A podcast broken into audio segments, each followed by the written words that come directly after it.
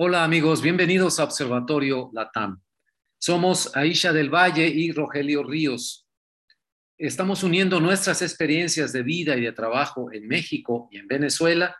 Seguimos con atención los desafíos y amenazas a la democracia en las principales capitales de América Latina y nos preguntamos varias cosas. ¿Qué une a los autoritarios y dictadores en la región? ¿Cómo se apoyan entre sí? ¿Qué hacer para defender a la democracia? La información y el análisis son nuestras herramientas. México es, por supuesto, nuestro punto de observación. Bienvenidos a este programa de Observatorio LATAM. Estamos grabando el 12 de mayo del 2022. Y entrando a los temas, te saludo con mucho gusto primero. Aisha, ¿cómo estás? ¿Qué tal? Muy buenas noches, estimado Rogelio. Muy bien, todo acá. Preocupada por todo lo que está pasando, pero bueno, todo bien.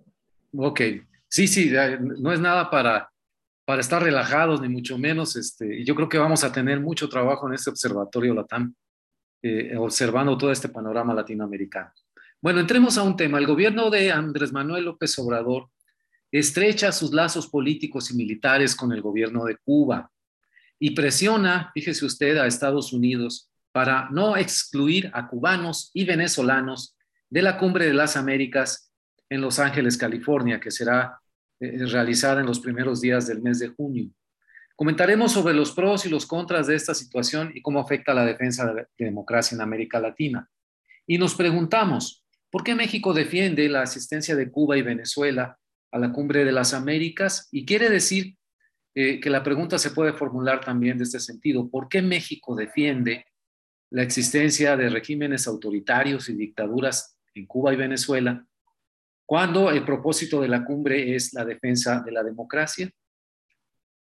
Otro punto muy interesante es por qué se alinea México con los gobiernos autoritarios de América Latina y de hecho está haciendo una especie de movimiento eh, solidario, fraterno, le dicen en el gobierno de México, para que sean varios los países que no asistan en caso de que no sean invitados Cuba y Venezuela. Y una cosa que nos preguntamos aquí en México, Aisha, y que eh, creo que también has, tenido esa experiencia cuando viviste en Venezuela, es la de los médicos cubanos, porque dentro de los múltiples acuerdos que logró Andrés Manuel López Obrador en su reciente visita a Cuba, incluso se habló de una alianza militar muy extraña, pero fue la, nueva contratación de otros 500 médicos cubanos que van a venir a nuestro país a reforzar al sistema de salud en México. Pues por donde quieras empezamos, estimada Isha, porque hay mucho que comentar. Sí, vamos a partir primero de la gira que hizo por Centroamérica y el Caribe, solamente Cuba. Imagínate tú, estamos hablando de que primero gastó más de 7 millones de pesos en la representación de México en, el, en, el, en la feria del libro que se llevó del 20 al 30 de abril en Cuba. Sí. ¿Ok? Eso pasó antes, que eso estaba calladito hasta que explotó días antes que él se fuese a la gira por Centroamérica. Estamos hablando de más de 7 millones de pesos. ¿Ok? Solamente para tener presencia en la Feria del Libro en Cuba.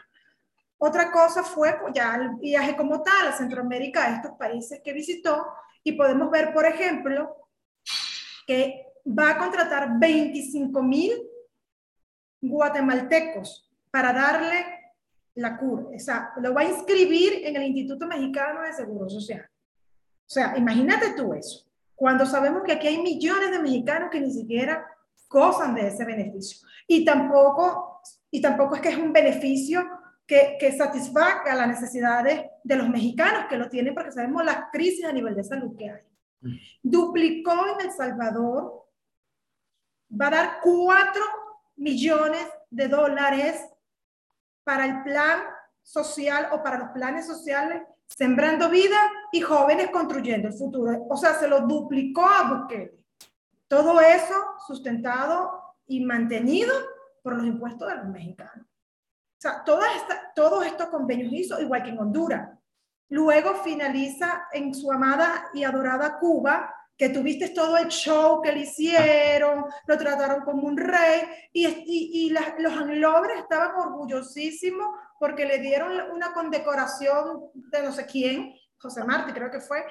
José Martí, ajá. La pregunta es, nada más analiza a quién Cuba le da esa, esa, e, e, esa, ese halago a puros dictadores. A Chávez, a Maduro, a Putin, a Hussein. O sea, eso, eso, es motivo de orgullo para los mexicanos. Sea, es grave la situación. Y, no, y, para cerrar con broche de oro, nada más y nada menos que llega aquí el lunes pasado con la, mayor, la, noticia maravillosa de que va a contratar 500 médicos cubanos, porque según López Obrador, el sistema de salud de México necesita ser reforzado, ya que aquí no hay especialistas. Entonces, a mí me enervó todo, porque como muy bien lo dice, estimado Rogelio, sí. Yo vengo de un país que este sistema, que lo he repetido y te consta en los programas que hemos este, compartido en otros espacios anteriormente, lo he dicho, este es el sistema castrochavista que lamentablemente imperó en Venezuela y sigue imperando en Venezuela después de 22 años. Así comenzó este sistema en Venezuela. En Venezuela, Rogelio y la audiencia que nos va a ver y nos va a escuchar, se llama Bar Misión Barrio Adentro. Chávez contrató más de 9 mil médicos cubanos. Eso fue una más de 9 mil médicos cubanos, con la excusa muy parecida a este señor, pero Chávez fue más directo. Chávez dijo, como los médicos escuálidos, que aquí dirían los médicos fifí, no quieren ensuciarse sus pies para subir a las barriadas de, nuestro, de nuestro pueblo, a atender a nuestro pueblo, entonces necesito traer médicos que sí no le importe meterse para, para las barriadas. ¿Por qué tú crees que a estos médicos lo ubican en la zona más vulnerable? Porque lo que buscan es adoctrinar a la ciudadanía, porque no son médicos especializados en nada, porque hay que ser bien iluso, para no decir otra palabra, de pensar que un país que tiene 62 años en dictadura, que tiene deficiencia en todo el sentido, comenzando por comida, comenzando por luz, comenzando por petróleo, que gracias a Venezuela que lo ha chuleado durante tantos años, primero Fidel Castro, luego Raúl y ahora Canel, es que medio ha sobrevivido Cuba, me van a decir a mí que estos médicos están más capacitados que en su momento los médicos venezolanos y ahora los médicos mexicanos. Y vamos a ser realistas, 500 médicos se van a dar abasto para Exacto. Sentido común, sentido, claro. si Venezuela, que en aquella época éramos 30 millones de venezolanos y Chávez contrató 9 mil médicos, ¿tú crees que con 120 y pico millones de mexicanos se, se, van a dar abasto 500 médicos cubanos. Para, no, esta es una prueba piloto que López Obrador está haciendo. Estos son los primeros 500 cubanos que va a meter acá a México, pero van a seguir viniendo. Si la gente, si nosotros como ciudadanos no salimos a protestar, si los médicos mexicanos no salen a la calle a poner un no a que lleguen los médicos cubanos a México, olvídense, nos van a infiltrar los médicos cubanos en México. Fíjate que van para la sierra, para Guerrero, para todas las zonas vulnerables, todas las zonas, cuando, se, cuando me refiero a zonas vulnerables, ¿a qué me refiero? Zonas más débiles económicamente, más ignorantes, gente que claro. no sabe ni siquiera leer, que esta gente que son expertos en manipular y adoctrinar van a comenzar a meter el socialismo que llaman del siglo XXI o venderle la, lo, lo maravilloso que es la revolución cubana y la agenda comunista Castro chavista. Eso es todo lo que quieren lograr con, este, con esta llegada de estos médicos cubanos. E insisto, esta es la primera cohorte, pero van a seguir viniendo. O sea, esta es la primera, o sea, mira cómo lo está haciendo López Obrador. Ahorita que chillen, que pataleen, vamos a ver qué van a hacer. Como él conoce cómo es su pueblo, porque lamentablemente México ha demostrado, y lo tengo que decir con mucha sinceridad de que en el momento sí, wow, pero luego es como que hacerse, se quedan quietos. Si no actuamos, Exacto. nos va a seguir metiendo. Y se dijo antes de la revocación que era importante sacar a este señor porque después de la revocación, si no iba, se iba a radicalizar. Y ya lo estamos viendo, ya el hombre está descarado, ni siquiera disimula. lo acabas de decir hace, hace ratico muy bien. ¿Cómo es posible, cómo es posible que se haya enfrentado al gobierno de los Estados Unidos para la cumbre de las Américas, que va a ser del, del 8 al 10 de junio, a decir que él no está de acuerdo que a las ratas comunistas, como lo es Nicolás Maduro, Canel y Ortega, no sean invitados a la cumbre. ¿Que por qué? Aparte, tú sabes lo que dijo. No, mira, es que eso me. Tú no te imaginas la impotencia y la rabia que siento. Dijo que no aceptaba que se le nombrara torturadores a Canela, Maduro y Ortega, que quiénes somos nosotros para juzgarlos. No, mira, yo te digo sinceramente, o sea, yo que viví la dictadura en mi país, ¿vale? Yo que vi caer muertos, yo que vi cómo metían presos políticos y siguen estando presos políticos en un estado inhumano, que violaban a los muchachos cuando lo agarran presos. O sea, me va a hablar López Obrador de que no son torturadores y que no hay que nombrarlos así. Sí, sí, sí. O, como dijo hoy en la mañanera, ay no, que a los, a los delincuentes también son seres humanos, que hay que tratarlo como tal. o sea, Rogelio, de verdad que, que, yo te digo sinceramente, esto aturde, esto preocupa y mucha gente, de verdad, Rogelio, se lo está tomando como, ay, esa es otra locura de López Obrador, ¿no? Sí, como una ocurrencia, ¿no? Es algo que déjalo, ya saben cómo es, como se dice acá en México, ¿no? No, Rogelio y la audiencia no es no es ocurrencia, es la aplicación de la agenda castro-chavista. Nos van a invadir los cubanos y ojo, en estos días leí, vi, perdón, el video de Alemán y él se equivocó en algo. Él dijo que los médicos cubanos venían acá, pero dijo que venían como, como, como activistas para hacer el choque. No, ellos vienen a adoctrinar, pero los que sí van a venir luego, e inclusive lo voy a decir con mucha responsabilidad, estoy segura que ya están aquí en México, son los activistas del grupo de choque del G2 cubano, que es el grupo de inteligencia cubana. Estos médicos cubanos que van a hacer, ellos van a evaluar la zona, ¿verdad? Y van a decir, mira, este está en contra, este está a favor, esto, este, o sea, ellos van a medir la zona. Como lo hacen en Cuba, como lo hacen en la isla. Como lo hacen en Cuba y como lo hacen en Venezuela. Mira, Rogelio. Estructuras de barrio para vigilar. Mira, se los digo por experiencia porque lo viví en carne propia.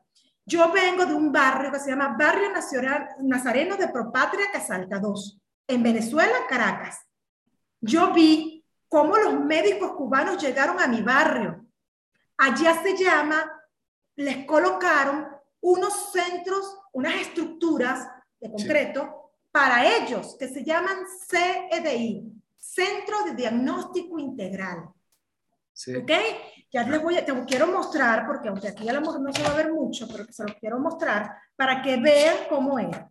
Ojalá que se vea, Rogelio, dime si se ve más o menos acá. Ah, sí, sí, sí, sí, se alcanza a ver, claro, sí, sí, sí. Ve la bandera de Cuba y ve la bandera de Venezuela juntica. Ah, sí. sí, es La, la, la, fachada y así eran los centros, ¿ves? Así se le, en, en, las, en todas las zonas populares. Ah, ok, sí, sí, sí. y aquí es donde ellos, ¿verdad? Aparentemente daban, mira nada más que quiero que veas esto, ojalá que se logre ver bien. Mira las, las zonas. Acércalo un poco más, a ver, un poco más. Así, imagina el nivel de barriada. De, de Levántalo. ah, sí, sí, sí, ya está. De pobreza, mira el nivel de, o sea, allí es que iban ellos, y no era porque eran almas samaritanas, no, ellos iban a adoctrinar a esta población ignorante que, que le metieron el cerebro en, en, Venezuela no hay médico que lo quiera atender, como lo estaban haciendo acá. No, aquí no hay médico que lo quiera atender porque aquí no hay especialista. Por favor, ¿sabes? Entonces, tú les explicas esto con evidencia, porque lo viví. Mira, yo hablaba con los médicos cubanos en Venezuela, Rogelio, y yo les decía a ellos, a ver, porque ustedes están haciendo esto cuando ustedes saben que no son médicos, ustedes no saben nada de esto. Y ya cuando entrabas en confianza con ellos, ellos te decían, mira, la realidad es que nosotros no tenemos opción porque tenemos nuestras familias en Cuba y si a nosotros no hacemos esto, la pagan nuestros familiares en Cuba. Y te voy a decir lo que me contaban. El pago a ellos no se lo daba el gobierno venezolano, se lo daba Fidel Castro a ellos le daban una pequeña parte, una, una un tercio, muy, pequeñita para lo básico. Más bien la gente en las comunidades de, donde yo vivía reunían para darle bolsitas de mercados a ellos. Porque eran gente que realmente no, no tenían nada, ellos venían nada más a adoctrinar. Y el dinero se lo metía en el bolsillo Fidel Castro. Lo mismo va a pasar, ese dinero el gobierno no se lo va a pagar a ellos, ese, ese dinero se lo va a mandar a Canel. Es una cosa descarada y cínica lo que este gobierno está haciendo. O sea, no le cambiaron ni siquiera nada de esta estructura. Entonces yo quiero, por eso es tan importante hablar de estos temas, porque vamos a ver cómo, yo te sé, vamos a ver qué nombrecito le van a poner, porque ni siquiera, no, sí, porque a lo mejor son tan descarados y le van a ponerse de ahí también. ¿no? En un estudio, ¿eh? barrio, alguna variante con barrio, ¿no? Porque aquí se mucho Porque en Venezuela se llama esta misión, misión barrio adentro. Vamos a ver ahora qué, qué, nombre le van a poner a su plan social. Entonces es una cosa que es lamentable porque es el objetivo. Date cuenta, Venezuela, un país con un nivel de educación alto que la gente dice, ¿cómo es posible que cayeron? Sí, pero había un 60% de población vulnerable y en ese 60% fue que estas ratas se involucraron y se metieron y se infiltraron. Y esa fue la población que lograron dominarle la psique y meterle el, el, el, el chip comunista. Y por eso que tú ves que Venezuela, lamentablemente 22 años después, está como está. Para mí este es un tema que, que sí me pega, te puedes imaginar, todas las fibras.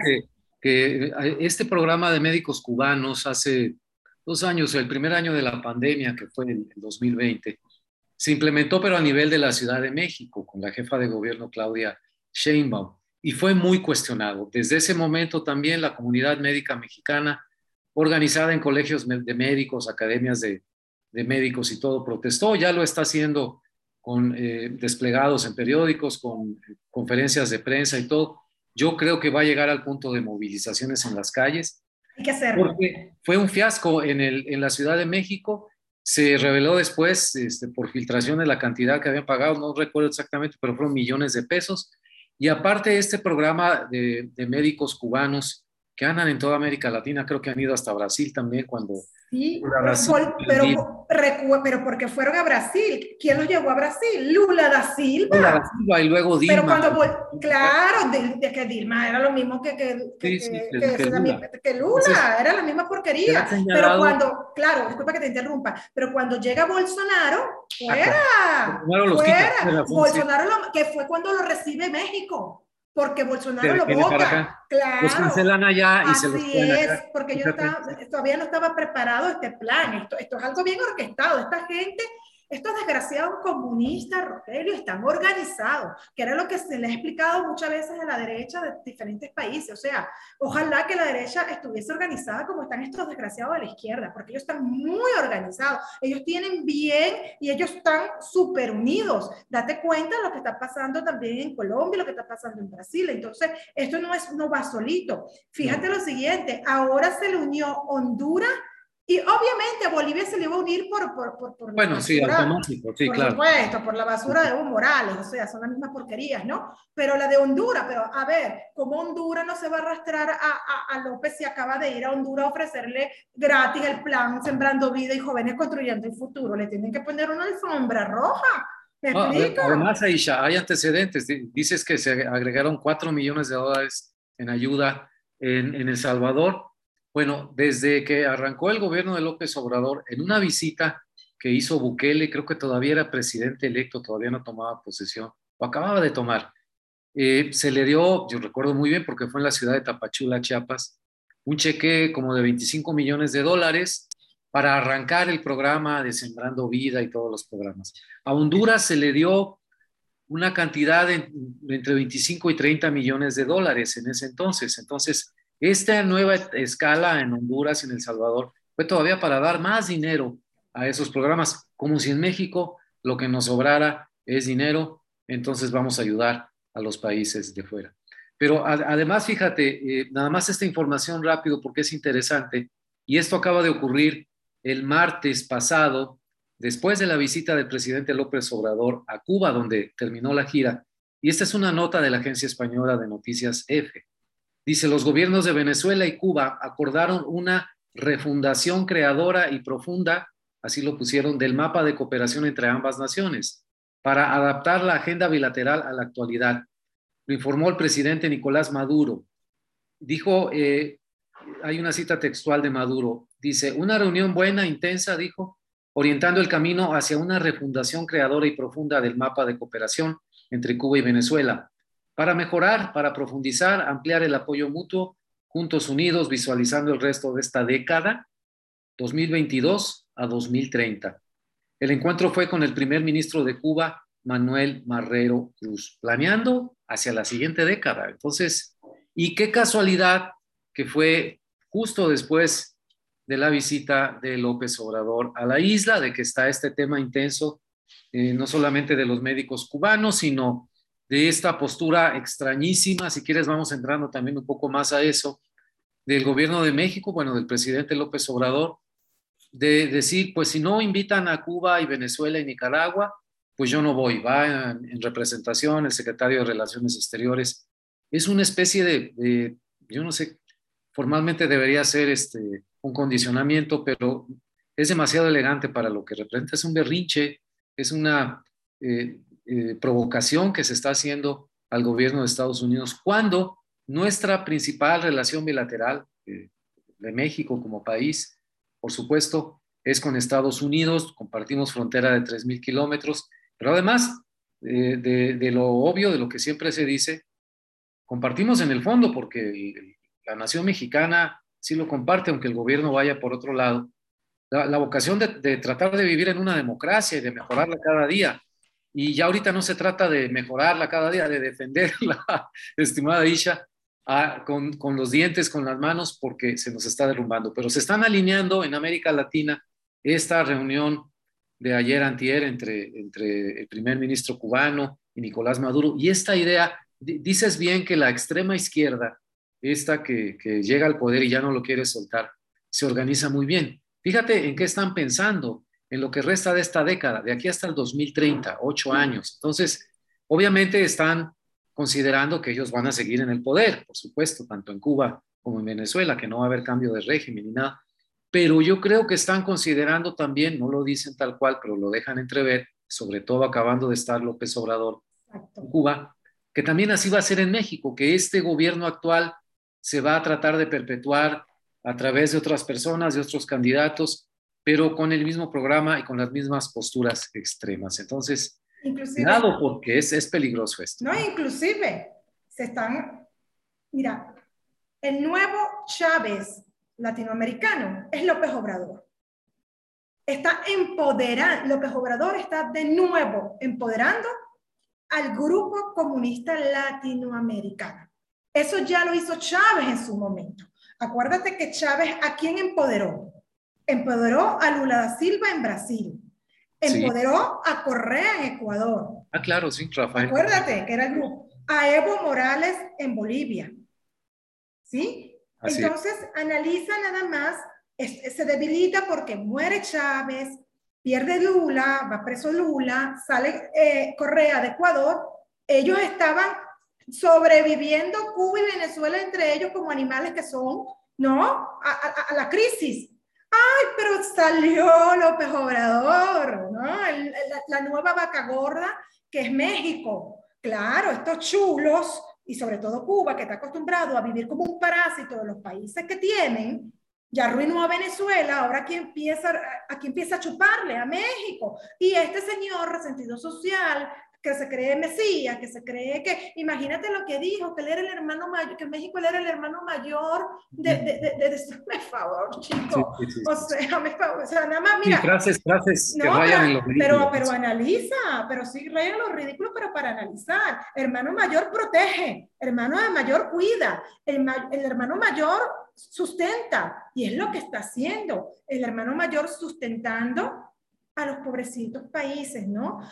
Va a Cuba, que adora Cuba. Entonces, no solamente eso, López Obrador dijo algo muy delicado que mucha gente no le está tomando atención a esto que dijo y yo como venezolano de origen le tengo que tomar la importancia de que López Obrador de manera extraoficial dijo en la mañanera de hace par de días que a oscurito Estados Unidos y Venezuela negociaron para adquirir un millón de barriles de petróleo.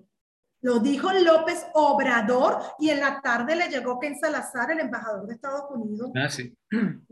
que fue con la cuestión de, lo, de, la cumbre, pero también con lo que dijo. E inmediatamente Estados Unidos salió a decir de que no, que eso no era así, que no, ajá, qué casualidad lo que me estás diciendo tú, que dijo Maduro de estos próximos 10 años, y que este señor esté diciendo que Estados Unidos, eso se lo tuvo que haber informado Canel en su gira que tuvo por Cuba. Claro. ¿Y por qué? porque tiene, porque ¿cómo más se va a de ese arreglo oscurito que, en, que ojo, yo no le, por, por, primera vez le creo a Obrador, porque vámonos más para atrás. Acuérdate en aquel programa que en Viernes de Frena tuvimos que yo dije, el gobierno de Estados Unidos mandó una comitiva a Venezuela para negociar con, con Venezuela.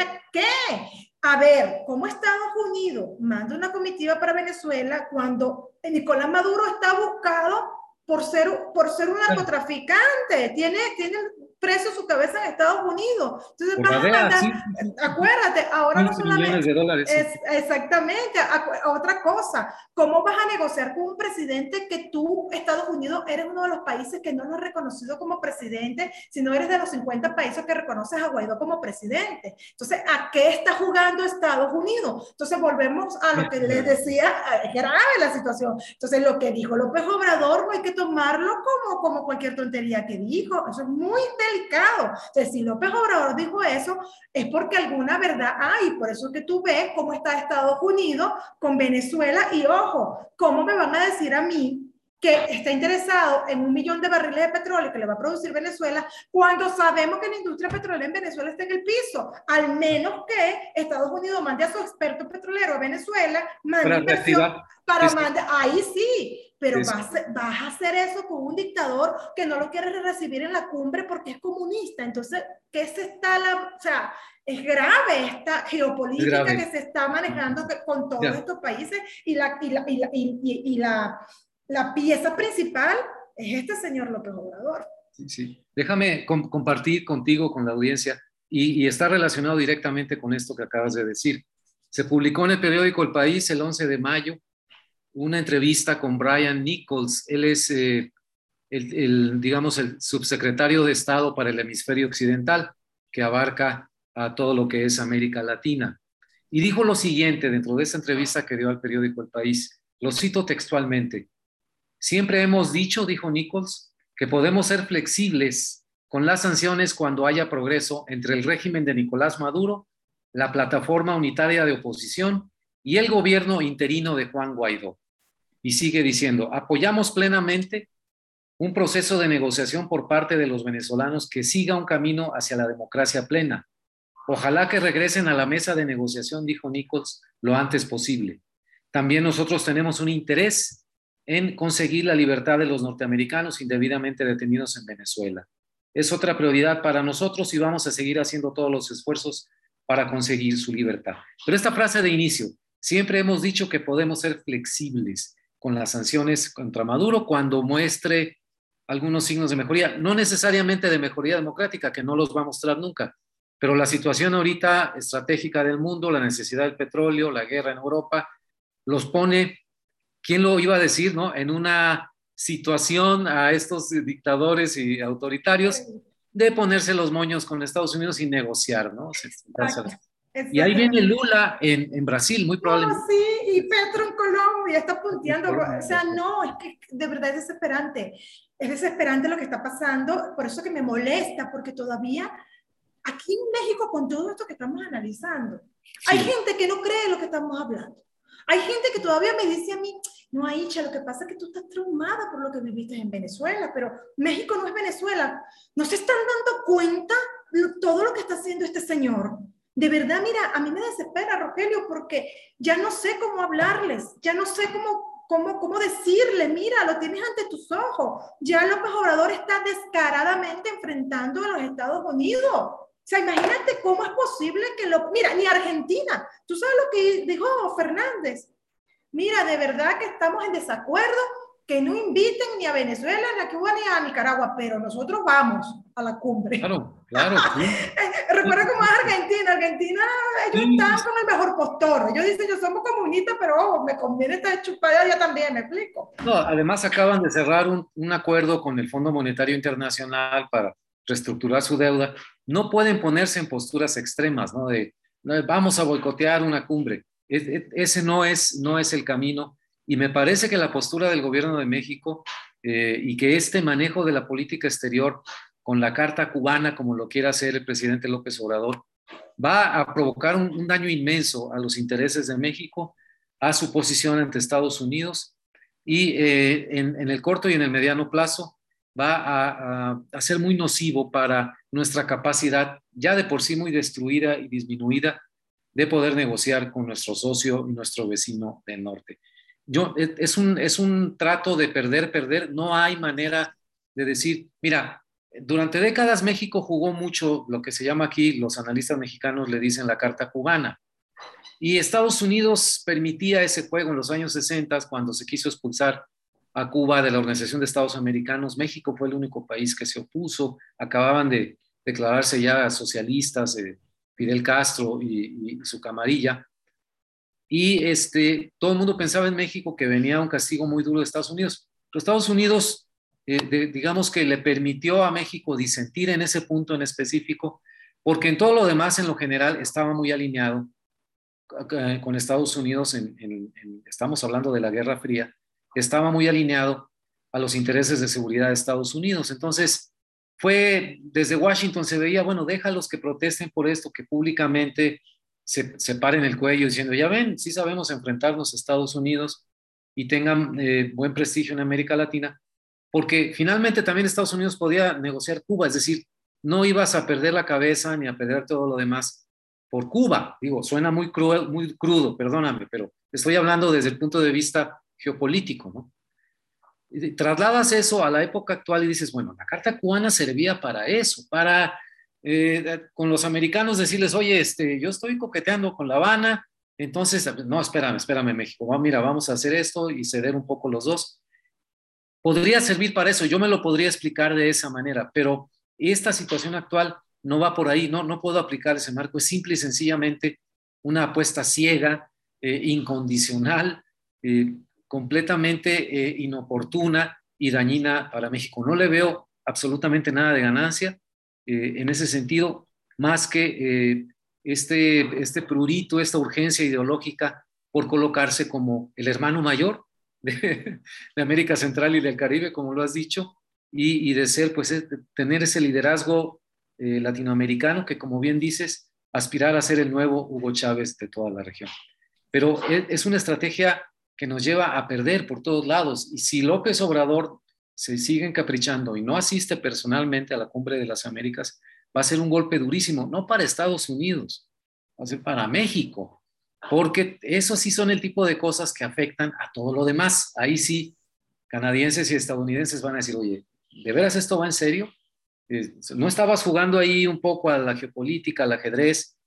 ¿O, de veras estás convencido de que ese es el rumbo ideológico, porque si es así, entonces vamos a pasar a otra etapa, a otro nivel. Y ahí viene lo, más, lo más duro. Entonces, por eso digo que, ya no es que haya jugado mal la, carta cubana, digamos, López Obrador. La carta cubana es expresión entendida a como se conoce en México, ¿no? Que ha sido la relación con Cuba. Pero eh, esto ya rompió esos cartabones. Eso es un extremismo y una radicalización que no tiene sentido. Y finalmente te diré que toda esta defensa que hace López Obrador del principio de no intervención, de que no le señalen a México, si me llevas al extremo, esto que hace con Cuba y con Honduras y El Salvador y con incitar a Argentina y todos a que no vayan, pues estás interviniendo en, en las relaciones bilaterales de esos países con Estados Unidos. Es decir, este, otra contradicción más, digo, eso ya, ya no extraña a nadie, pero eh, y contradicción abierta, pública, no, no, lo, no lo oculta. ¿no? Entonces, sí es, sí es preocupante todos estos signos. Este, lo que viene para, para la cumbre de las Américas eh, es, eh, va a ser un, se va a centrar mucho en esto de quién asiste, quién no asiste, pero va a reiterar esta, esta orientación del gobierno de Biden, que me recuerda mucho al de James Carter en los años 70, en que enfatizan mucho los criterios de derechos humanos y de promoción y defensa de la democracia. Así lo ha señalado el secretario Blinken, Anthony Blinken, en sus viajes hacia América Latina. Entonces, se están definiendo los, los dos grandes campos ¿no? en América Latina. Los gobiernos, que no es que sean democracias ya acabadas, perfectas, toda la democracia en nuestro continente es imperfecta. Incluyo incluso eh, la de Estados Unidos. Pero cuando dejas de tener la aspiración y cuando te colocas en el lado del autoritarismo, de la concentración de poder, presidencialismo, dictadura, como lo quieras llamar, entonces sí ya es una renuncia a la vocación democrática. Formalmente nadie te va a decir ya no soy demócrata, ¿verdad? Pero en los hechos dejan de serlo, ¿no? Entonces, e, es una orientación eh, muy preocupante. Esto de Maduro con el primer ministro cubano, ese lenguaje que ya lo utilizan más abiertamente. Estamos planeando de aquí a una década, ¿no? A ver, espérate, ¿qué, es lo que tú sabes que nosotros no, no nos han dicho, ¿no? ¿Y por qué estás con esa confianza diciéndolo y qué papel va a jugar México y, o, por qué, o va a seguir todo esto en 10 años más en México, así es el plan, así es la idea. Sí lo es, sí lo es, y se les dijo, Rogelio, y se les dijo. O sea, Morena, si no nos ponemos las pilas desde ya, Morena va a ganar en el 2024 y esto se va a radicalizar cada día más. O sea, y es lo que la gente no termina de entender. Yo veo una oposición muy confiada. Yo veo una oposición, o sea, no se están dando cuenta todos los tentáculos que este psicópata de López Obrador está moviendo. Y eso de respetar la autonomía de los demás países es pura mentira de López Obrador. Cuando le conviene sí, cuando, le, cuando otras veces no. Porque ¿cómo hablas de ese convenio que tuvo Estados Unidos con Venezuela cuando eso no es problema de él y ni siquiera es oficial? ¿Sabes? Ni siquiera, o sea, hasta Estados Unidos se le va a desmentirlo. Otra cosa que López Obrador dijo en la mañanera que me pareció descarado y cínico. Lo que pasa es que, como te digo, la gente como que no ve estas pequeñas cosas y yo los entiendo, yo lo viví, por eso que la capto de inmediato, ¿no? Él dice que Canel le dijo que el comandante supremo intergaláctico Fidel Castro, cuando, porque recordó cuando Fox dijo te comes y te vas, ¿te acuerdas?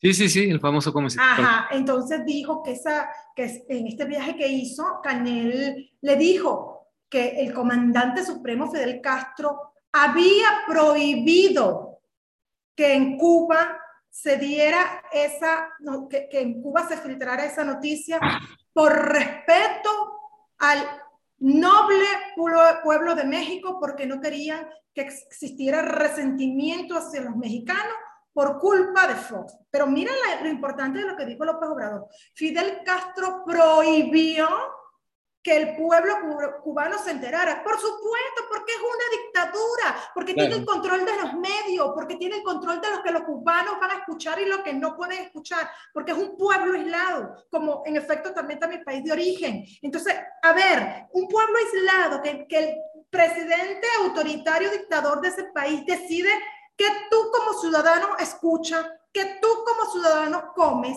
que tú como ciudadano puedes hacer o no hacer, vas a tener la capacidad de tener, wow, médicos especializados que van a reforzar la salud en México, en Venezuela.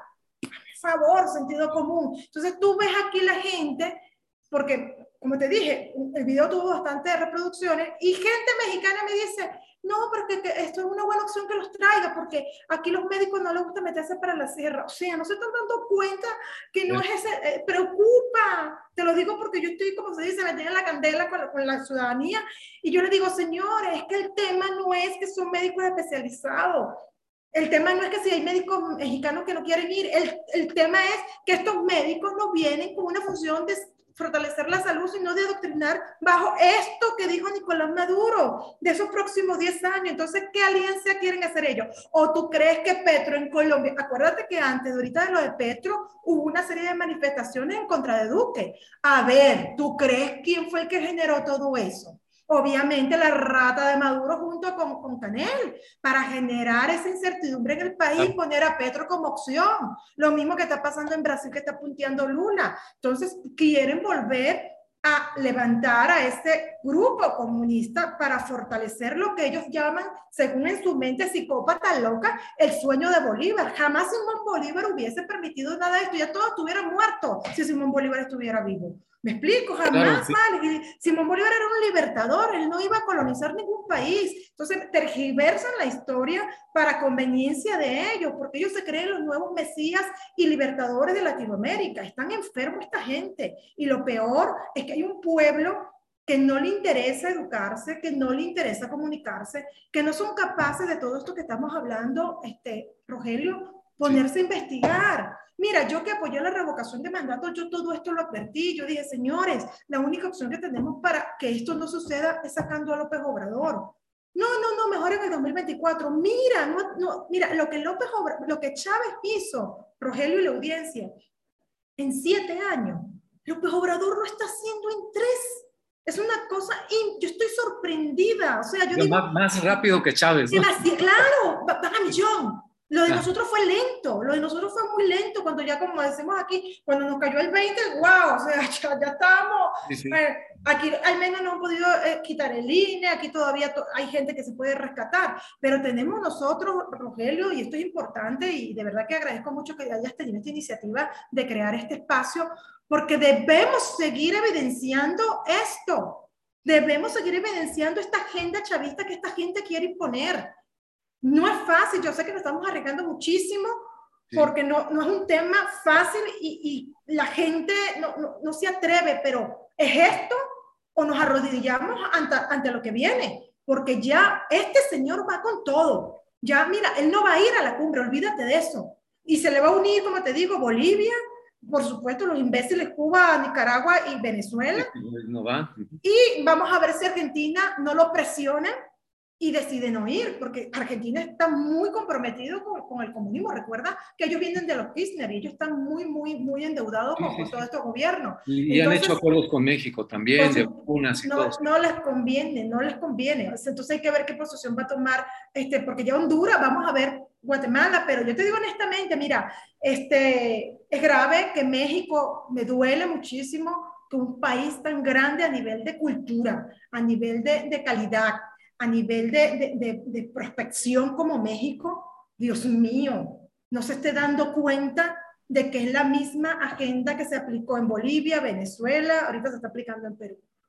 O sea, que nosotros los venezolanos hayamos caído, mira, teníamos medio, media información con algunos cubanos que nos lo decían en Venezuela, pero aquí me, me tienen a mí que se lo estoy diciendo hasta, bueno, pues en carne propia y tienen evidencia que se meten en internet y pueden verificarlo. O sea, yo no sé qué más pruebas necesitan los mexicanos para reaccionar. Y ahorita, por ejemplo, con el tema de los médicos cubanos, hay que unirnos, tenemos que apoyar a los médicos y hacer protestas, salir a las calles. Yo estoy súper dispuesta y tú sabes que es así, Rogelio, tú me conoces. Sí, sí, claro. sí, yo, yo, estaba tranquilo y te dije cuando me puse brava por la revocación, mira, yo no quiero saber nada. Pero en vista de esto dije, no, mira, hay que hacer algo, sigo en México. A ver, no me va a quedarme de brazos cruzados viendo cómo este desgraciado cada día está aplicando la agenda chavista aquí como está hundiendo también a mi país, porque en el mismo momento que está apoyando a Maduro, está hundiendo a mi gente, claro, y sí. yo me voy a quedarme con los brazos cruzados. Pues no, si es de salir a la calle,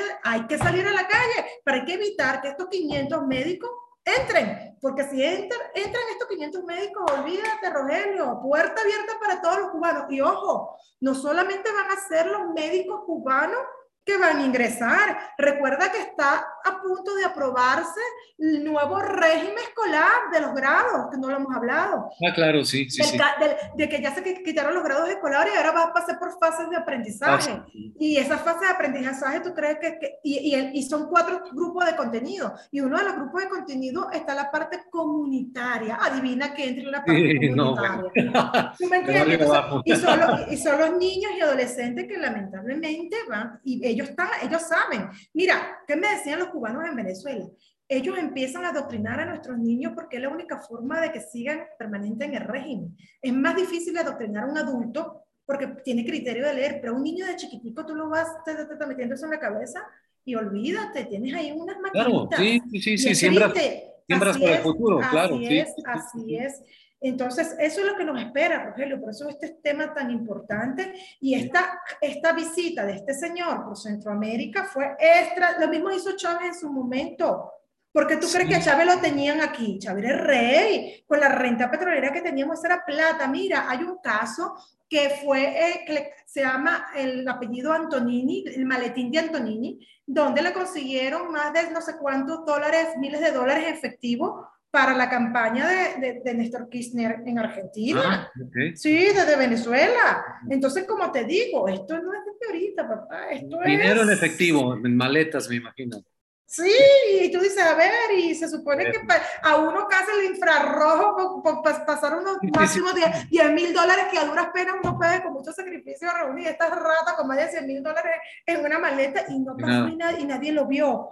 Entonces, mira, está grave el tema y ojalá, mira, Rogelio, que la gente primero crea, ¿sabe? Diga, porque lo primero que tú te tienes que hacer es convencer, ¿verdad? De que estamos en, en, esa situación y ya después vamos a actuar, pero no podemos seguir solamente como espectadores, porque si no, esto va a ser... Hay, que levantar la voz, Aisha, y hay que aprovechar todas las herramientas que tengamos como ciudadanos, revocación, elecciones.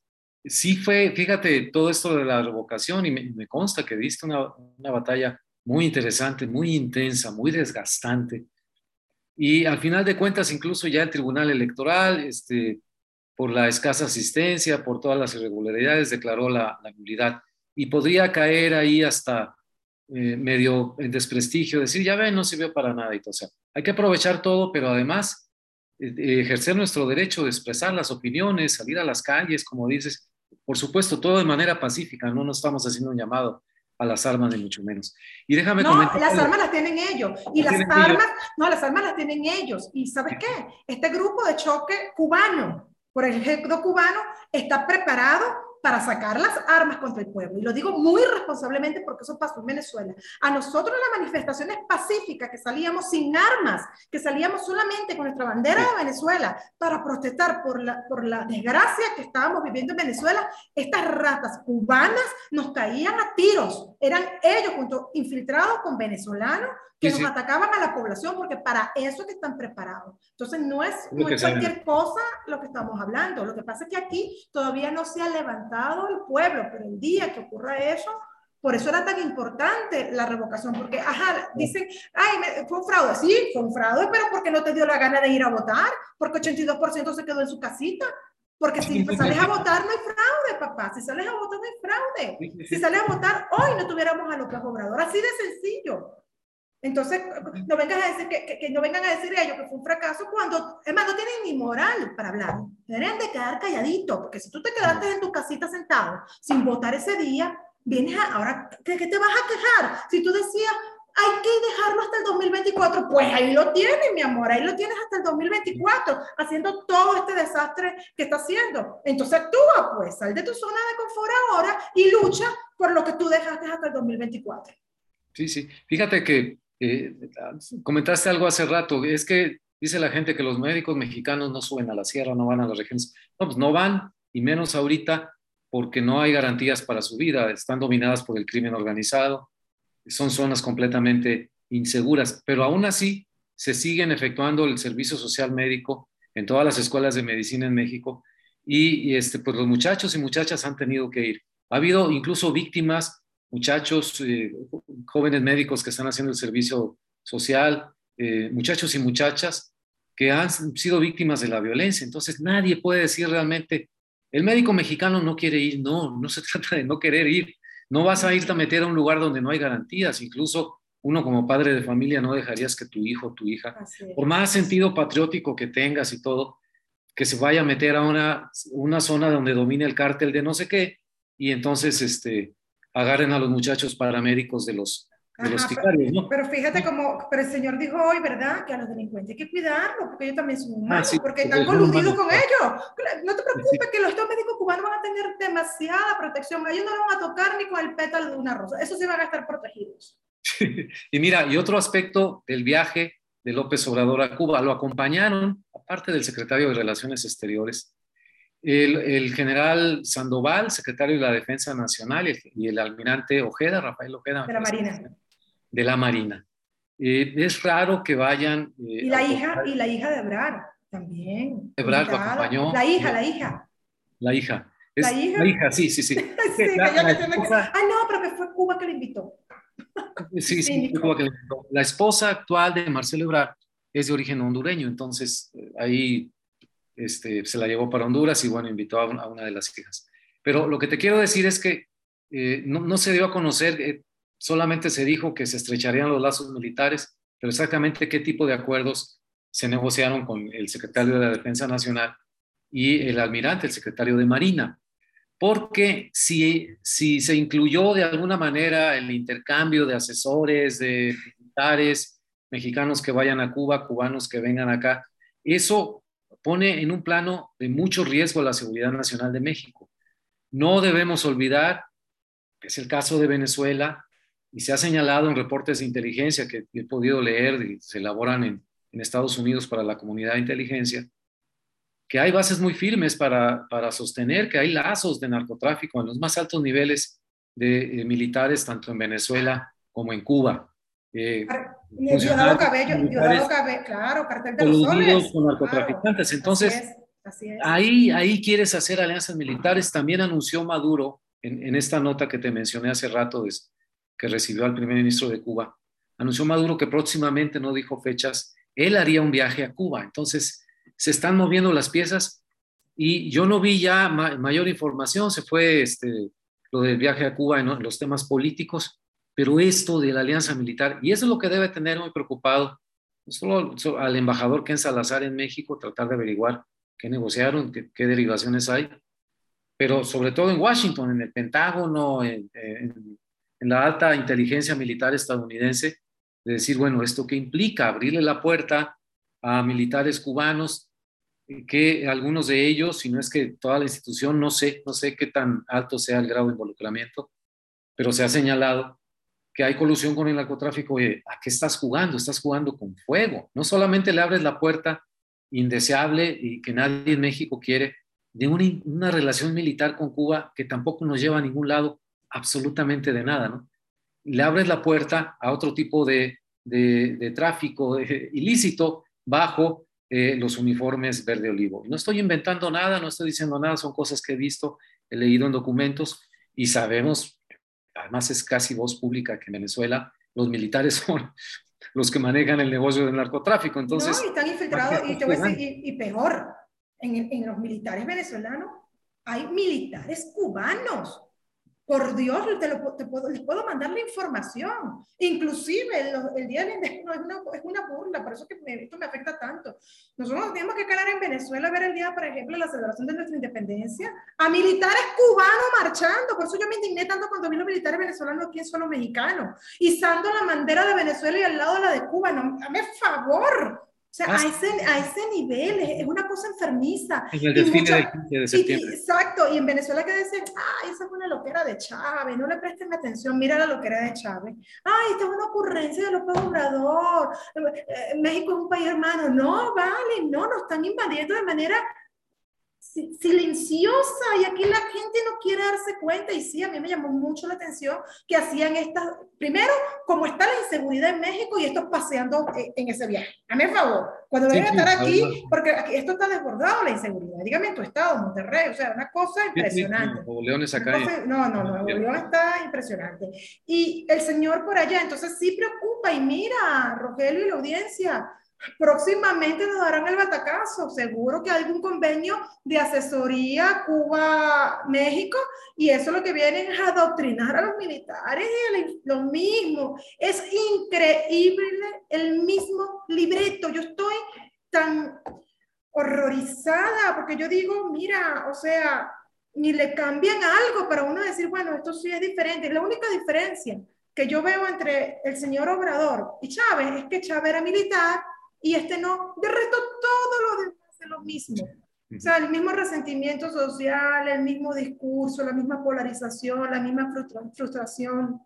Las mismas palabras, Aisha. Las mismas palabras, o sea, sí, Gracias, eso es como, eso es un libreto, es horrible, es horrible esto. Y mira, ojalá que de verdad que la gente agarre conciencia y, y, que siga existiendo es, es, este tipo de espacio para, para poder conversar, porque ya, ya, estamos, ya estamos bloqueados por todos lados. Ya tú ves que los medios de comunicación oficiales no dicen nada de esto. O sea, tú dices... No, no, no, de, de, los acuerdos militares, ni, ni, los columnistas que normalmente capturan ¿no? filtraciones y tienen fuentes y todo, nadie ha comentado nada. Mira, me, re, me acordé de un antecedente en relación con Cuba. Te digo, es que es una, es una relación histórica compleja esto de, de, de México-Cuba. Cuando la invasión de Bahía de Cochinos, creo que fue en 1961, que acababa de entrar Kennedy a subir a la presidencia de Estados Unidos, que bueno, fracasó y, y por diferentes razones no le dieron la logística a este grupo de combatientes que desembarcó en Cuba.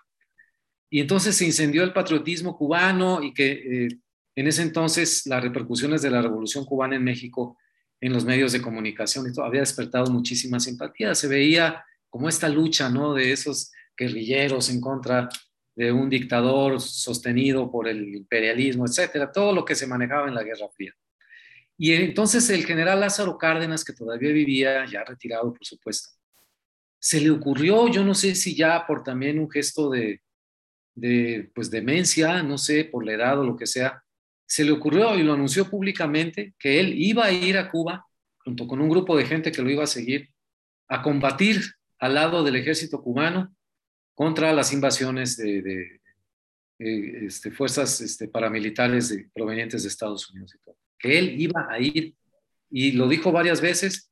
El entonces presidente Adolfo López Mateos le puso un alto, le marcó y le dijo, usted no va a ningún lado, y, se calla y guarda silencio. Una cosa es que las simpatías con Cuba y todo, que incluso el gobierno de López Mateos se, digamos, se alineaba a favor de Cuba contra las agresiones, etcétera, pero otra cosa era esta locura, o sea, lo detuvo. Lo que te quiero decir es que había contrapesos aún en esa época y aún en ese sistema eh, en que el presidente determinaba todo, cuando alguien se quería salir ¿no? del corral con esto de los cubanos. Hoy esos contrapesos no existen, no hay quien le diga, es quien le va a decir al propio presidente López Obrador. Lo que le dijeron a Cárdenas, oiga, ya párele con Cuba, ¿no? O sea, esto no va a ningún lado, esto de que le den la medalla a José Martí, y que haya acuerdos militares y todo. No, lo feliz que estaba y, y, los amigos celebrando. Yo le digo, ¿de verdad ustedes celebran esto? Hasta me etiquetaron, mira, yo, ay, qué emoción. También se la dieron a Chávez. También se la dieron a. Se la dieron a Chávez, ¿no? Sí, y a Maduro. Lo mismo, o sea, o sea, tienes a, a todito. Entonces, eh, otra cosa que va a ir a, pidiéndole a los Estados Unidos que le quite el bloqueo. Primero, no es bloqueo, es embargo. O sea, sí. idiota, ¿sabes? Y segundo, a ver, ¿Qué te pasa? Ubícate los problemas que tiene México. Y dígame claro. la excusa que dijo en Centroamérica, que él quiere erradicar la pobreza y la inseguridad. ¿Y aquí en México para cuándo? ¿Para cuándo? Sí. Me si explico, porque cada día está, está peor esto. Si ya lo tuvieras resuelto en tu país, bueno, se pues, puede justificar. Ya... Sí, porque mira el modelo que apliqué en mi país y déjame ofrecérselo a ustedes. Pero mira las, do, los dos, las dos periodistas que acaban de matar. Hazme el favor, ya creo que van 11 periodistas de lo que va de año, vale. O sí, sea, sí. y no pasa nada. Y tú dices, no, no, mira, a mí lo que me, mira, de todo esto lo que hemos hablado, lo que más me llama la atención a mí, yo estoy realmente, quizás más que preocupada, horrorizada, es el silencio de la ciudadanía. O sea, no pasa nada. No. La apatía, son pocas las voces que estamos levantando en, en, en, en las circunstancias que estamos y, y, la ciudadanía, los millones de mexicanos que son los que sufren día a día esta realidad. No, parece que no sí. sé, están adormecidos y, y es algo que, que, me choca porque, porque Venezuela, mira, este, si nos levantamos, si protestamos, nos arriesgamos, sabíamos a todo lo que nos enfrentábamos, pero mira, igualito hubo muertos y tal, pero hacíamos algo. Pero aquí va a millón la agenda y nada, realmente, no. este, mira los diputados, mira los senadores, o sea, todo lo que está pasando y, y, y hicieron su boom maravilloso con lo, con lo, de la ley eléctrica, ajá, papá, ya, supera, chévere, y lo demás, ¿qué? Actúa, muévete, ¿qué están haciendo? ¿Cómo es posible ¿Dónde, está el, el, el, ¿dónde están la, los, las opciones de candidatura para el 2024? ¿Dónde están? ¿Cuánto lo vas a sacar? ¿Cuándo? Porque estos desgraciados están organizados, insisto. Esta gente ya tiene bien estructurado cuáles son sus candidatos. Y, lo va, y, y saben, ya, ya, ya está la gente así, ay, no puede ser Claudia Sheinbaum, puede ser puede, o sea, eso ya está en boca de la gente. ¿Y de la oposición quién? Nadie, nadie. Nadie. Asusta esto. Entonces tú dices, ¿qué está jugando la oposición? Yo no me quiero imaginar de verdad que ya están coludidos. Yo no quiero imaginarme eso, porque no puedo entender de que para la fecha que estamos, no, no, no. Ya, tanto, tanto como coludidos no están desarticulados, está todavía muchas veces las relaciones de unión y de alianza eh, se hacen de dientes para afuera y una vez que se logra algo, se detuvo la reforma eléctrica, ya, ya pasó y, fue una, digamos, una victoria de, de, la oposición. Pero cuando ya se enfrentan a otros temas, Aisha, ya las alianzas no son tan firmes, los intereses particulares se van por un lado, por otro, el movimiento ciudadano anda poniéndose los moños de que ellos van solitos, pues solitos mangos, o sea, si van solitos es que favorecen a Morena. No, no es de que vaya solito. Entonces. Esa presión me da demasiada risa, ponerse los moños. Y sí, ponerse los moños, ¿no? Así, ponerse muy coqueto a ver quién me viene a, decir cosas bonitas. Pero eh, el otro grave problema es que, a diferencia de, de, la política en otros países más avanzados, como Estados Unidos, ya estuviera el Senado llamando a cuentas a los secretarios de la Defensa y de Marina, a ver, a ver, qué fueron a negociar con los cubanos. El Congreso tiene una comisión que revisa la política exterior, pues pintada en la pared, porque para nada, igual en el Senado, ¿no? Una comparecencia de los funcionarios del área de, relaciones exteriores de la Secretaría de la Defensa que fueron a negociar y, ahí determinar y, que dictaminen tanto la Cámara como el Senado si eso es contrario a los intereses de, México, ¿no? Pero, pero no tenemos nada de eso. Y además, cuando mueves la carta en México, eh, una es la carta cubana, la otra es la carta de eh, pégale al gringo, al yankee, ¿no? Y eso ha funcionado y le ha funcionado a, muchos políticos en México, pero López Obrador lo ha sabido manejar mucho. Cualquier cosa que digas eh, en contra de Estados Unidos y que te haga aparecer con una imagen de que estás enfrentando a Washington, tú no te doblas con los gringos, sigue siendo tan atractivo en México, ya nada más con eso te ganas a muchísima gente que ni siquiera entran al fondo del asunto, como dicen los abogados. Nada más con que ven que te estás, sí, sí, Biden o Trump, bueno, a Trump no se le enfrentaba, ¿no? Pero sí, diles que a los gringos no, porque nosotros, que nosotros somos autosuficientes y soberanos y todo. No lo necesitamos. Y eso te gana tantas simpatías. Entonces ya desvías la atención de lo que es el asunto en concreto. Y para no tener que dar explicaciones y todo, ahí está, así. ¿Y, cómo van a, dejar de invitar a nuestros países hermanos? Entonces yo no voy, ah, el presidente se enfrenta a Biden, ¿no? Sí, así es. un nivel, ¿no? tú y yo lo vemos como muy elemental, ¿no? Es decir, ¿cómo puede mucha gente irse con eso? Bueno, con eso se va muchísimo. No, es que me, me, asombra, no te estoy contando lo que me dicen con, esta, con este videito que grabé cortico, y la gente me dice, no, es que los médicos no se quieren meter a la sierra, sí, que traigan a los cubanos. Yo digo, Dios mío, o sea, entonces me dicen, por tu acento no eres mexicano, y yo, estos son descarados. Ah, que traigan a los cubanos y me vas a criticar a mí por mi acento. Estos sí, son bravos, no, no, es la doble moral. Es la doble moral, es la doble moral, es una cosa impresionante. Sí, aquí si le pegas al, al, imperio yanqui, ese es el nuestro, nosotros no vamos a dejar pisotear. Pero tonterías, por Dios bendito, que a estas alturas, pero como dices tú, jala, no, solamente, Aquí, no solamente aquí en México, Venezuela, Cuba, sí, eh, la maravillosa revolución cubana que no se ha dejado doblegar por Estados Unidos. Sí, que vamos muriéndose su gente ahogada, tratando de, de, salir, por eso que tú ves cada día desesperado. Estos días murió un youtuber este, ahogado cuando, cuando trató de llegar a los Estados Unidos, ¿vale? Ah, sí. Sí, un youtuber muy conocido. Entonces, tú dices, o sea, eh, no creo que la gente quiera arriesgarse a morir ahogado porque vives muy bien en Cuba. Sí, no, hoy leía en, un medio eh, independiente cubano, esos raros que sobrevive todavía, 14ymedio.com, así se llama, que pusieron ayer antier en los tribunales cubanos sentencias en promedio de 20 años a varias decenas de personas que participaron en las protestas de hace dos años de ah. julio, ¿no? Este, por salir a protestar y, ya que estás inconforme con tu gobierno y todo, pacíficamente, no llevaban armas ni nada, ellos fueron atacados por las fuerzas de seguridad. Lo mismo lo mismo, bueno, pues por andar ahí de revoltosos, como dicen las, las autoridades cubanas, 20 años en la cárcel por expresar tu inconformidad con tu gobierno. y las torturas que pasan, porque no es que te meten preso, es la tortura, el, psicoterror. Esos son psicoterror de militares, inclusive electricidad, que no, tú no tienes idea. para quitarte esas ideas. Sí, sí, sí, sí. Psicoterror. Mira, por ejemplo, en Venezuela, eh, un militar que agarraron, él tenía su perro y tú le llevamos los perros. Y, una de las cosas que lo torturaban eran con su, con su perro. Se él decía, por favor, entreguen el perro a mi familia. No, le tenían el perro en una situación y le mostraban fotos. Torturando al perro para torturarlo a él. Sí, una cosa que tú dices, imagínate tú, eh, eh, no, son, son unos asesinos, entonces que este López Obrador diga, no lo llamen así, no lo llamen torturadores, o sea, no seas, no seas.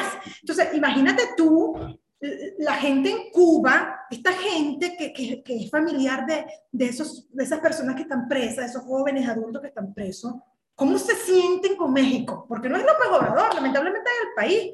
Porque si yo estuviera en Venezuela y viera como México está apoyando a Nicolás Maduro, mi rechazo fuera hacia México, estamos de acuerdo, porque esa es la imagen que está, está presentando, no está presentando es López Obrador, es el pueblo mexicano cuando hay millones de mexicanos que estamos en contra de eso. Entonces, esa es la imagen y mira, se está poniendo ya está visto internacionalmente un dictador, López Obrador. Así de sencillo, o sea, el que apoya dictadores es porque tú sigues el mismo ejemplo. Entonces, que el mexicano de eso no se dé cuenta, mira, es lamentable, es lamentable yo tengo esperanza y por eso tú ves que se alzando mi voz, compartiendo todos los espacios que puedo compartir para levantar conciencia, despertar conciencia y que la gente se active, salga de su zona de confort, levantar las voz y seguir actuando para evitar que este señor porque si, si no lo paramos, en el 2024 va a ganar Morena, sin trampa, ojo, sin hacer trampa lo procurador.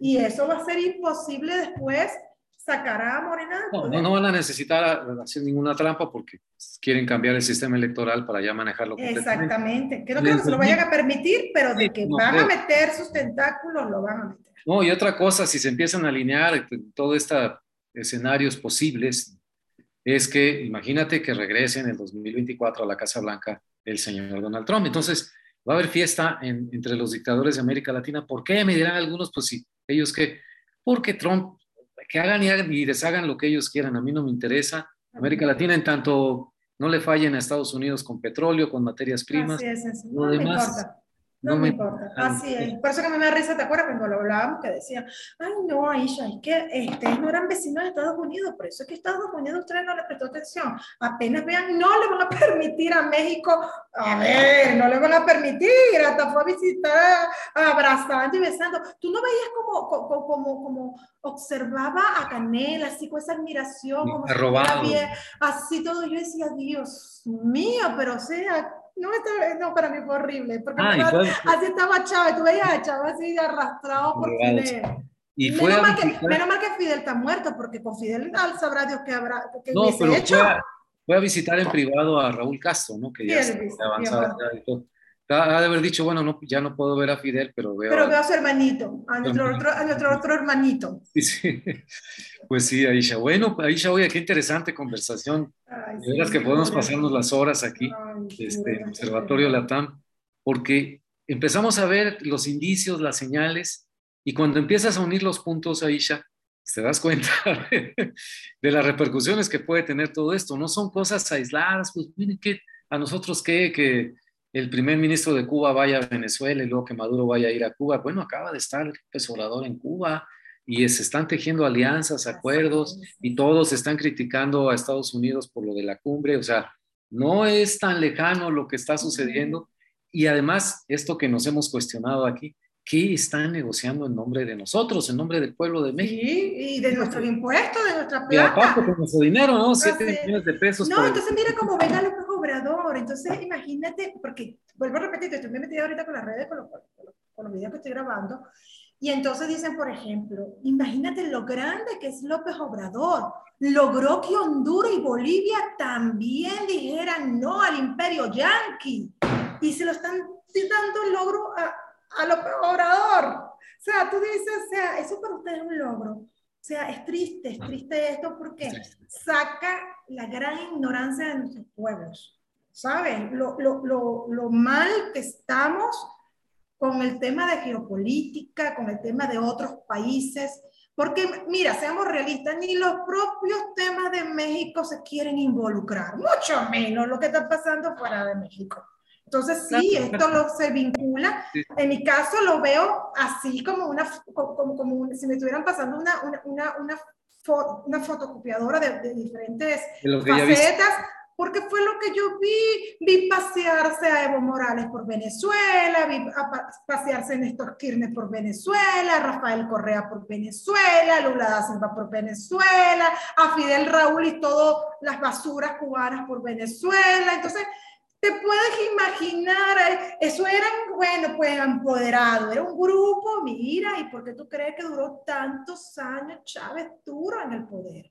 Porque no había manera de, de, de, salir de eso, por donde estábamos acorralados. Ahora imagínate, se vuelve a levantar este grupo comunista Ah, pero ahora el nuevo Chávez, mm, recuerda como siempre yo he nombrado a López Obrador el clon de Chávez, ahora el nuevo Chávez latinoamericano, ¿quién es? López Obrador, porque él se cree ya libertador de América, él se cree ya que es ah, el nuevo, la reencarnación, bueno, yo decía que, que, él era la reencarnación de Bolívar, yo no sé este de quién, de, Zamora, de quién, no sé de quién será, pero a lo mejor también, inclusive nombró una de las mañaneras a, Simón Bolívar, la, frase que, que, dijo Washington, la tenía por allí, no me recuerdo cuál es, soy pésima para la memoria, pero hasta nombró a Simón Bolívar porque, insisto, están tergiversando eh, recuerda que el sueño de Bolívar era la gran unión latinoamericana, pero no a través de dictadores. O sea, están mal, están mal. O sea, Repúblicas Simón, independientes. Simón Bolívar libertó seis países, hermano mío. Simón Bolívar libertó seis países. Cuando llegó a Panamá, inclusive lo querían dejar y él dijo, no, yo vine a libertar y no vine a quedarme con nada, ustedes decidan, aquí está el regreso.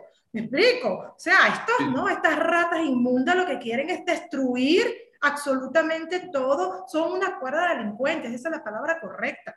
Me explico, eso que, y, y, lo insisto, están unidos, que es lo que lo más escalofriante, y no se dan cuenta, o sea, esos apapachos, abrazos, y como te dije, la hija de Berar fue invitada a Cuba. Ponte que era justificado que fuera Honduras porque estaba a lo mejor su familia ya, ya pero, a, Cuba, ¿qué? La hija.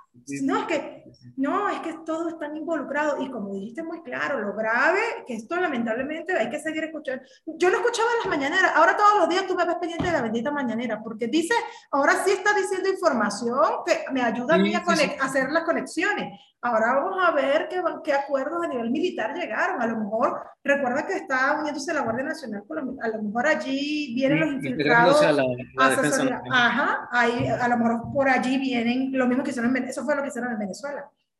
Entrenamiento. Y los que los entrenaron fueron los militares cubanos. Pues sí. Sí, Aisha. Bueno, vamos a, despedir el programa de hoy.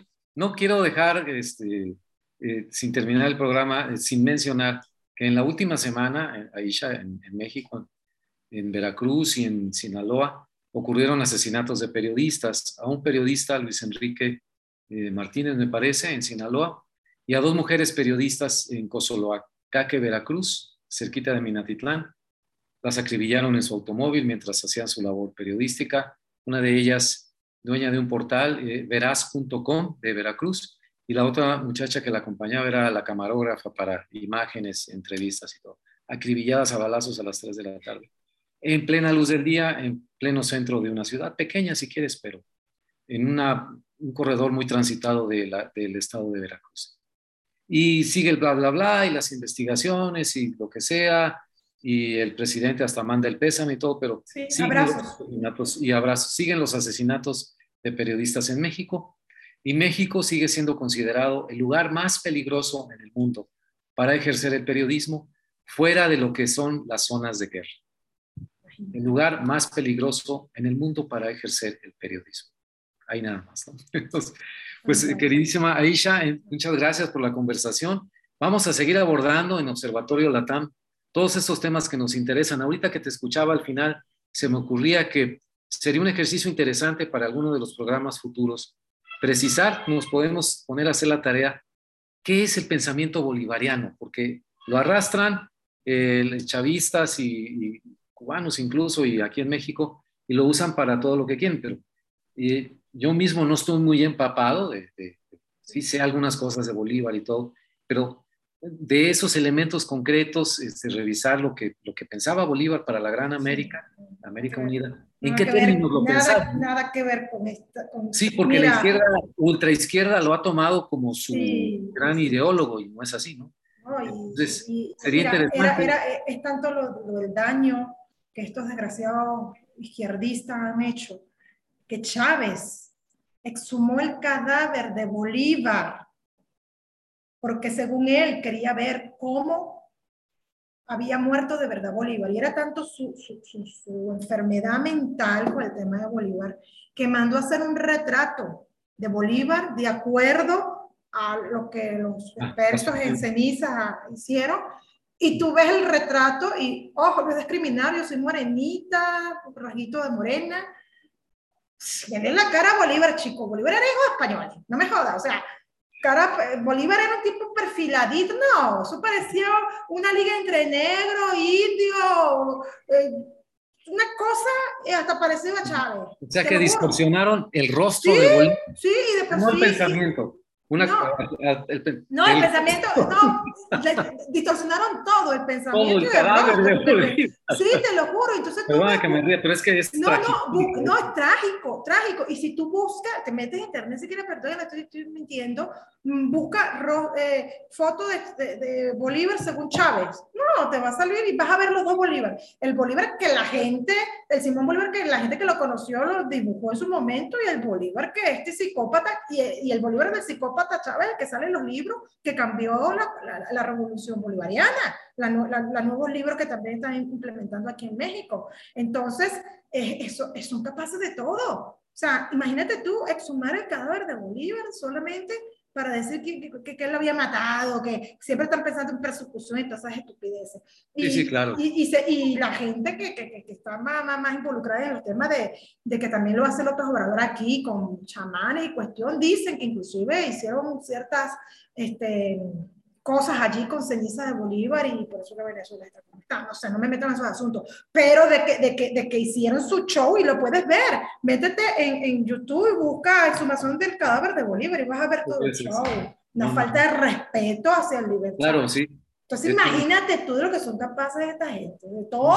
no te extrañe que este también quiera exhumar los, el cadáver de todos los, los, restos de Benito Juárez. Sí, para saber, tal, porque están, están, locos. Pero bueno, muchísimas gracias este, a ti, Rogelio, por este espacio tan importante de concientización y bueno, para seguir adelante y seguir apoyando a la democracia de nuestros países, porque es de México y ya de, de todos estos países que estamos nombrando. Así es, somos vigilantes de la democracia, es una de las fases de nuestro programa de Observatorio Latam. Y le recuerdo, eh, reitero, nuestras herramientas, nuestras únicas herramientas son el análisis y la información. No somos gente violenta, ni lo queremos ser, ni aspiramos a eso. Creemos que el cambio se puede hacer de muchas maneras. Nuestra forma de expresarlo es así, con estas opiniones, ventilando temas, información, todo lo que sabemos, absolutamente de buena fe, Aisha y un servidor, Así lo hemos hecho toda la vida, así lo seguiremos haciendo. Así, cuando se llama protestar, se llama protestar de manera pacífica, como es el mexicano, el mexicano es pacífico. El mexicano sale como, como, sale ah, pacíficamente a protestar porque no queremos la llegada de médicos cubanos, porque aquí hay bastantes médicos excelentes que tienen la capacidad de, de, de, eh, de, reforzar la salud de nuestro país. Así de sencillo, no necesitamos más. También vamos, vamos, vamos a empujar a todos esos jóvenes que sean futuros médicos que se necesitan, o apoyar a esos médicos para sus especialidades, si tantas faltas hacen las especialidades. Vamos a apoyar a nuestra gente, porque vamos a traer a cubanos que nos adoctrinen. Pues no. Así es. Bueno, muy bien. Pues ha sido, muchas gracias. Ha sido una emisión ah. más de Observatorio Latam. Estimados amigos, estimada audiencia, nos vemos en el próximo capítulo. Muchas gracias.